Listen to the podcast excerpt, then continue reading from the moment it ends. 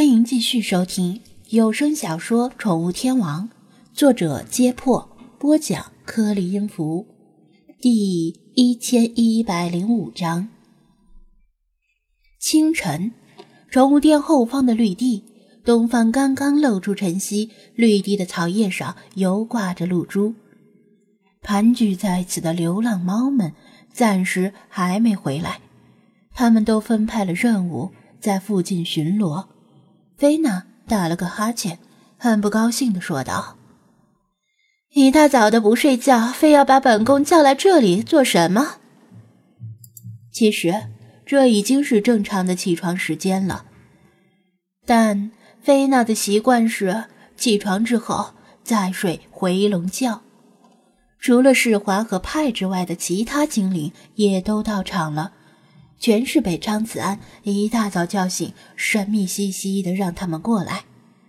等一下你就知道了，让你们看个稀奇的东西。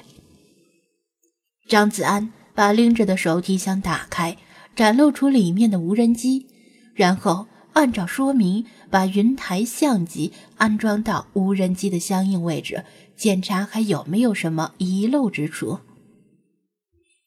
子安，这是何物？老查很感兴趣的站在旁边，仔细打量无人机光滑而冰冷的躯壳。查老爷子，您看这像什么？张子安反问道。老朽觉得像是以前孩子们玩的竹蜻蜓，但是要庞大复杂的多。老查盯着无人机的旋翼说道。要说竹蜻蜓嘛，还真的有点像。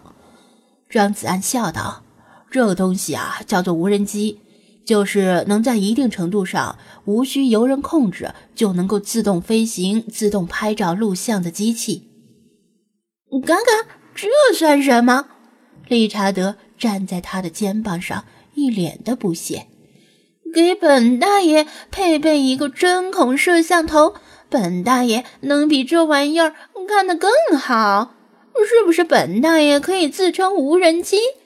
你这白痴，就直说了吧，打算偷拍点啥？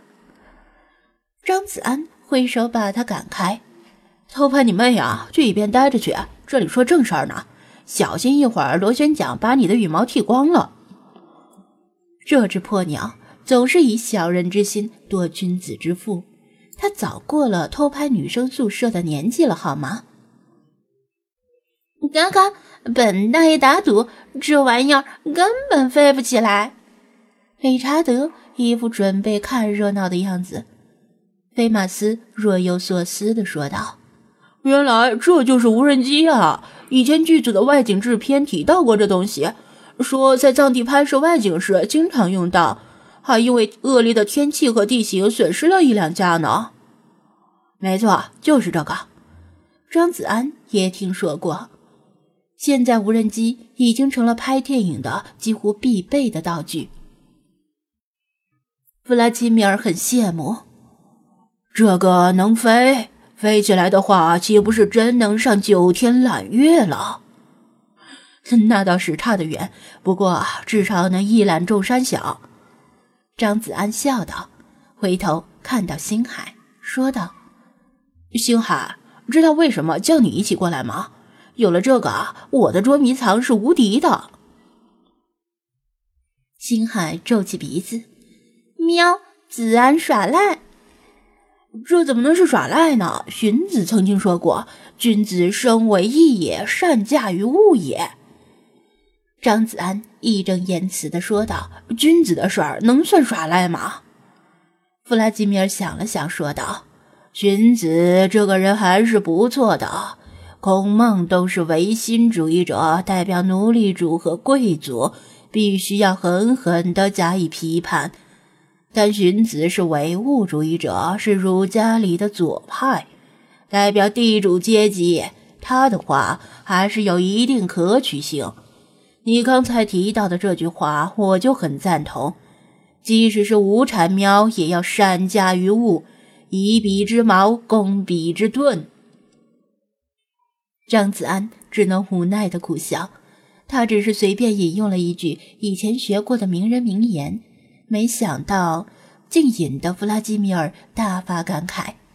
至于荀子是唯心还是唯物，他完全不清楚，也不关心，反正都是入土为安的人了。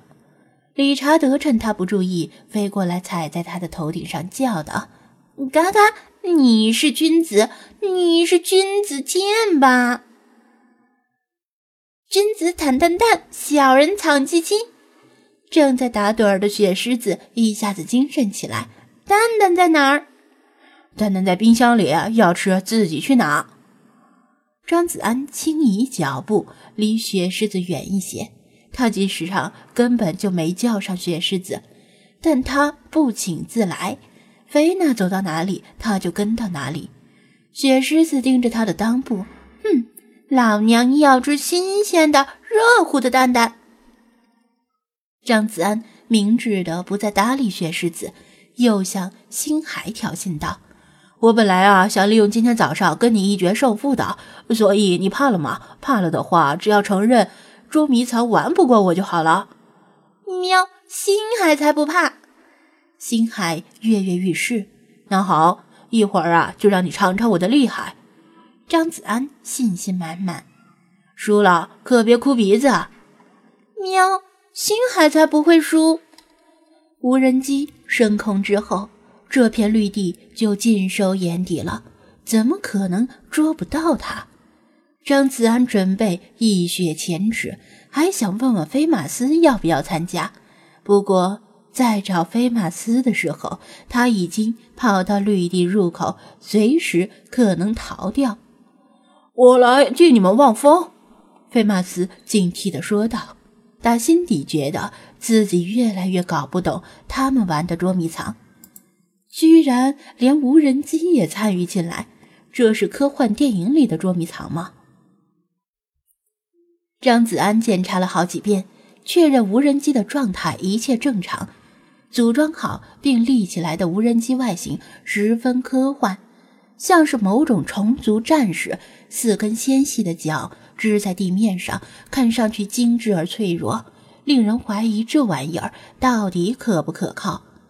张子安心里也没底，他已经反复研究过说明书好几遍，但这是第一次实际飞行。实践是检验真理的唯一标准。为了避免在城市里飞行惹来麻烦和围观，他特意选择了最冷清的早上来试飞。他深吸一口气，用过手里的遥控器控制无人机起飞。四台旋翼以极快的速度旋转起来，发出呜呜的低沉破风声。周围的草叶被吹得折弯了腰，然后轻盈地离开地面。像一只金属蜻蜓般跃升起，距地面大约十米的高度悬停。啊！居然真的飞起来了！理查德张大了嘴巴，其他精灵也惊得目瞪口呆。没想到这么一块铁疙瘩，居然真的能飞！怎么样？张子安挺紧张，手心里全是汗。但他很满意他们的表情，故作轻松地指着悬停于空中的无人机说道：“对了，咱们要不要给它起个名字？就叫无人机？感觉不太好。”菲娜出神地盯着无人机，突然开口说道：“奈赫贝特，就叫他奈赫贝特吧。”